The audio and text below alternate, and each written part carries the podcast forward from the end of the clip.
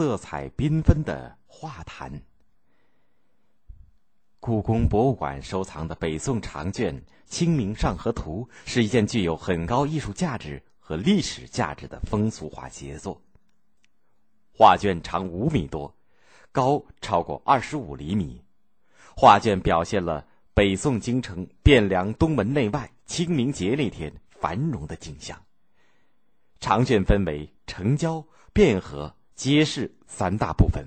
每个部分都有十分生动的人物和情节，如长卷的中心是跨越汴河的虹桥，因桥在河中没有一根支柱，全靠木条架空而成，形状像雨后的彩虹而得名。桥下有许多船，有的满载货物，有的彩旗招展，有的被纤夫牵拉，有的靠船工划桨。一艘大船正要穿过桥洞，可是桅杆太高，过不去。几个船工正在七手八脚的要把它放下来，其他的船工有的使劲撑高，有的用木杆抵住桥洞的顶。桥上和旁边船上的人正在指指点点的为他们出主意。桥上也热闹非凡。桥栏两旁有小贩和伏在栏杆上观看桥下景象的人。一个人骑着马上桥，一顶小轿正在下桥，眼看。就要撞上了，骑马的人紧揪住马头不放，马前的两头小毛驴受此惊吓踢跳起来，被桥边看景的人赶到桥中间去了。画卷将汴梁城的繁华、城郊的春色融于一卷，五百多个高不过寸的人物栩栩如生，画面气势磅礴，描绘细致入微，令人叹为观止。画卷。被后世许多达官名人收藏过，是一件非常著名的精品。经过五代十国的准备期，中国画在宋代极大的繁荣起来。宋代商品经济有了很大的发展，形成了不少商业发达的城市。新兴的市民阶层和宫廷贵族、大地主、大商人对绘画有很大的需求，从而促使绘画成为一种行业，使画工画发展起来。宋代绘画繁荣，还和帝王的提倡分不开。宋朝建立不久以后，便设置了规模很大的宫廷画院——翰林图画院，许多画技出色的画家都被网络在画院内。比如《清明上河图》的作者张择端，就在宋徽宗的时候供职于翰林图画院，这又促使画院画发达起来。宋代是山水画的鼎盛期。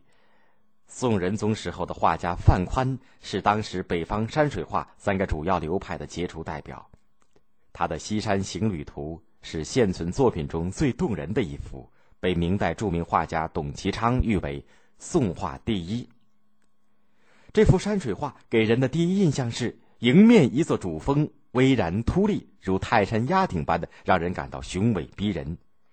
峰顶是一层层密林，黑压压的连成一片。更加重了画面的厚重感。山峰凑合的地方，一线瀑布飞泻而下，消失在弥漫的山雾中，给画面的厚重平添了生气和跳动感。这幅画主要表现的是山峦雄伟的壮阔气概，但又因为瀑布山泉、楼阁行旅而深意无限。南宋的时候，马远等人改变了这种全景山水的画法。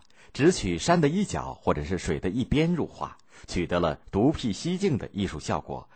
他们被人们称为“马一角下半边”，比如马远的《寒山独钓图》，画面上只有一叶扁舟，一垂钓的渔翁，几纹水波，寥寥数笔外全是空白，但却使观画的人想象驰骋，收到了虚中有实的效果。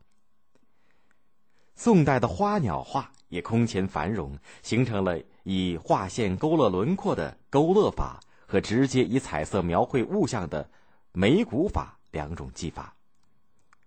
宋徽宗赵佶是花鸟画的代表人物，他的《芙蓉锦鸡图》《五色鹦鹉图》勾勒细腻，色泽鲜艳，是稀世的珍品。与苏轼有深厚交情的画家李公麟。被誉为白描大师，他运用墨线勾画人物的形象，能达到出神入化的地步。而白描这种绘画技法，也因为他而发展成为一种影响很大的独立的绘画创作形式。李公麟尤其擅长画马和人物。为画马，他曾经到皇家养马的麒麟院去看马画马。据说有一次，他为一匹马画完以后不久，马就死了，养马的人都吓坏了。他们认为这是因为李公麟画的太好、太像了，所以被天上的神仙知道了。神仙们施了法术，把这匹马弄到天上去了。他们再三恳求李公麟不要画了。李公麟善画马的名声也就这样传开了。北宋中期出现了一个对以后的中国画坛产生重要影响的画派——文人画。这个画派是以画家文同开始的。文同，字于可，人们称他为石氏先生。他是梓州永泰人，就是现在的四川盐亭东部的人。公元一零四九年考中进士。也就是宋仁宗皇元年，神宗元年出任湖州知州时，在赴任途中去世，所以人们称他为文湖州。文同的诗文书画都很出色，尤其善画墨竹，创造了以深墨画竹叶正面，以淡墨画竹叶背面的画法。苏轼和他既是亲戚，又是好朋友。苏轼画竹也受到他的影响，并且品题了他的不少作品。有一次，苏轼在品题文同墨竹的时候，曾经记述文同的一句绘画理论：“画竹必先得成竹于胸中。”这就是成语“成竹在胸”的来历。经过苏轼的品题与发展，后来画竹的人学文同的很多，湖州竹派。便由此而生。